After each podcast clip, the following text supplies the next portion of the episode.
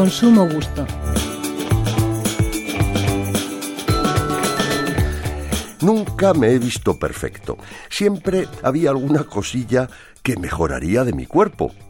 Bueno, pero ahora ya no me preocupa tanto, ni siquiera un poco de barriguita de más, aunque eh, cierto es que hay cosas que prefiero no enseñar, y como casi todos, tengo mejor un perfil de cara que otro. Esto parece humano, sobre todo desde que hay espejos, pero no deberíamos dejar que nuestro aspecto y figura nos influyera tanto como para llegar a la depresión, al aislamiento social o a cosas peores como las autolesiones.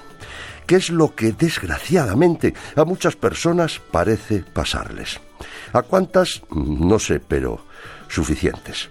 El trastorno tiene nombre trastorno dismórfico corporal, TDC, o simplemente dismorfia del selfie. es una obsesión excesiva y desproporcionada por la apariencia física, por la imagen. Los chicos y chicas de la publicidad y redes sociales pueden parecer perfectos, altos, piel brillante, pelo, cara, dientes, uñas, manos y pies, todo perfecto. Lo más probable, irreal, que para eso están los filtros y demás aparatos informáticos que se encargan de conseguirlo. Y las redes sociales. Hay quien vive solo en las redes sociales. Objetivos y filtros se encargan de la estética. Hay quien ha dicho, soy una impostora, pero prefiero que me conozcan así. Esta persecución enfermiza por la perfección afecta a unos y a otras. Muchos pasan por la cirugía estética, algunos piden modificaciones en su cuerpo casi anatómicamente imposibles.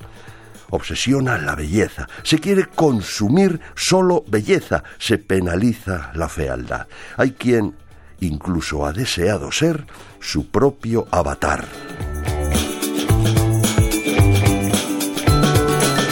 Ignacio Soret, director de investigación y editorial ESIC, Business and Marketing School, Radio 5, Todo Noticias.